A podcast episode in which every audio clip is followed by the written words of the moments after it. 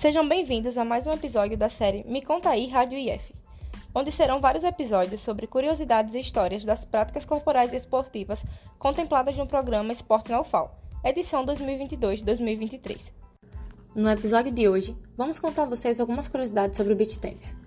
O beach tennis foi criado em meados de 1987 na província de Ravenna, na Itália. Em 1996, o esporte começou a se profissionalizar.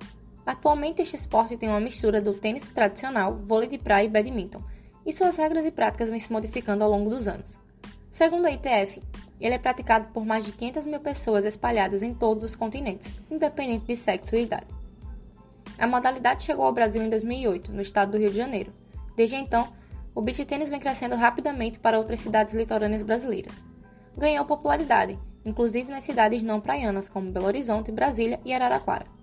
Entre os locais onde há o maior número de praticantes estão o Rio de Janeiro, Fortaleza, Santos, Vitória, Florianópolis, Porto Alegre, Mogi das Cruzes, Guarujá, João Pessoa, Salvador, Campina Grande, Cachoeira de Itapemirim, Novo Hamburgo, Natal, Brasília, Maringá e São Paulo. Hoje, segundo a ITF, o Brasil é a segunda maior força do mundo neste esporte, atrás apenas da Itália, o país criador da modalidade. Atualmente, a Confederação Brasileira de Tênis é a entidade que regula o esporte no país, apesar do esporte ser relativamente novo no Brasil. O país já conseguiu resultados significativos como terceiro lugar no Campeonato Mundial em Ravenna, em 2008. O primeiro lugar na Copa das Nações, em Aruba, em 2010. Mundial por equipes em 2013. Campeão mundial na Sérvia, Itália, em 2016. Campeão sul-americano em 2014 e campeão pan-americano em 2014, 2015, 2016 e 2017. Em 2017 foi realizado o maior evento do beach tênis no mundo, em Niterói, que contou com a participação de 700 atletas.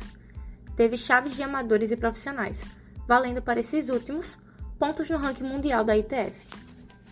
Uma das pioneiras da modalidade no Brasil foi a tenista bicampeã pan-americana de tênis, a carioca Joana Cortez.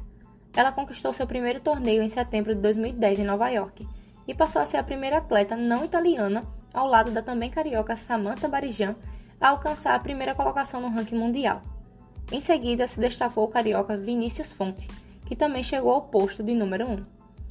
O primeiro torneio de beach tennis realizado no Brasil foi na cidade de Florianópolis, em dezembro de 2010, com 36 tenistas inscritos. Na semana seguinte, o Rio de Janeiro foi sede do segundo campeonato em solo brasileiro.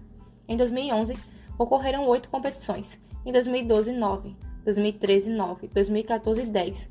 2015, 21. E 2016, 17 e no ano de 2017 foram confirmados até o mês de julho cerca de 14 torneios. Meu nome é Laine, sou servidora pública do Departamento Pessoal da UFAL e gostaria de saber quando e quem foi a primeira mulher a praticar a modalidade de beach tênis. Olá, pessoal. Meu nome é Laís Daphne, sou estudante de Educação Física da UFAL e esse ano estou sendo a monitora do beach tênis. Então, sobre a primeira pergunta, não é possível identificar qual foi a primeira mulher praticante do beach tênis. Porém, a tenista bicampeã pan-americana de tênis, Joana Cortez, foi uma das jogadoras pioneiras no Brasil na modalidade do beach tênis. É, a carioca teve sua primeira conquista em setembro de 2010, em Nova York, e ficou ao lado da carioca Samantha Barijan, que alcançou a primeira colocação no ranking mundial.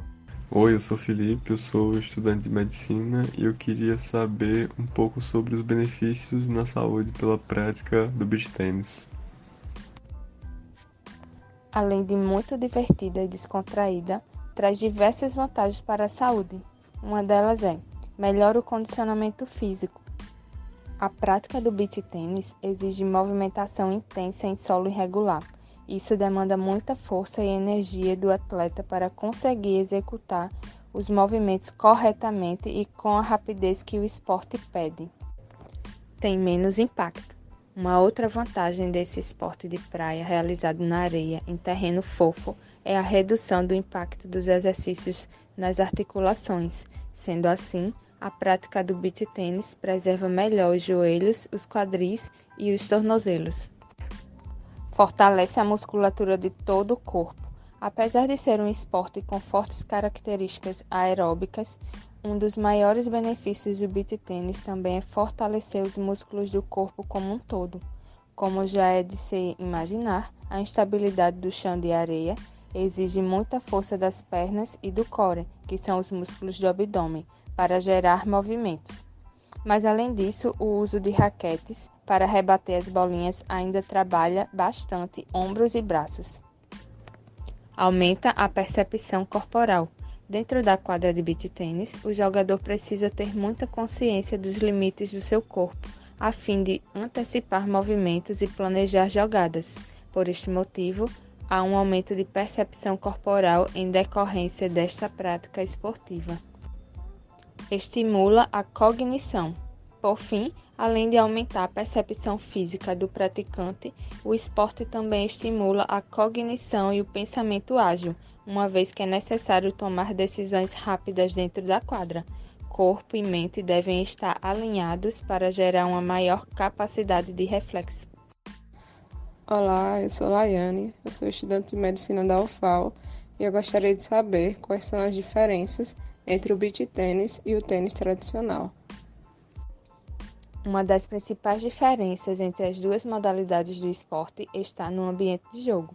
O tênis tradicional pode ser disputado no piso liso, saibro ou grama sintética. Já o beach tênis, como o nome já dá a dica, deve ser praticado na areia. E vale ressaltar que não é qualquer areia, ela é fina, não fica quente e a quadra costuma ter um sistema de drenagem para não ficar encharcada em caso de chuva. Até mesmo pela diferença de piso no beach tênis, se a bola encostar no solo do seu lado da quadra, o adversário pontua. Já no tênis tradicional, é permitido deixar a bola quicar uma vez no chão antes de jogá-la para o outro lado da rede. Outras diferenças também estão relacionadas aos instrumentos dos esportes, como as raquetes e as bolinhas, que são diferentes para cada um deles. Além disso, diferentemente da rede do tênis tradicional, que fica rente ao chão, a do beach tênis deve ter altura mínima de 1,70m. Encerramos por aqui mais um episódio do Me Conta aí Rádio IF.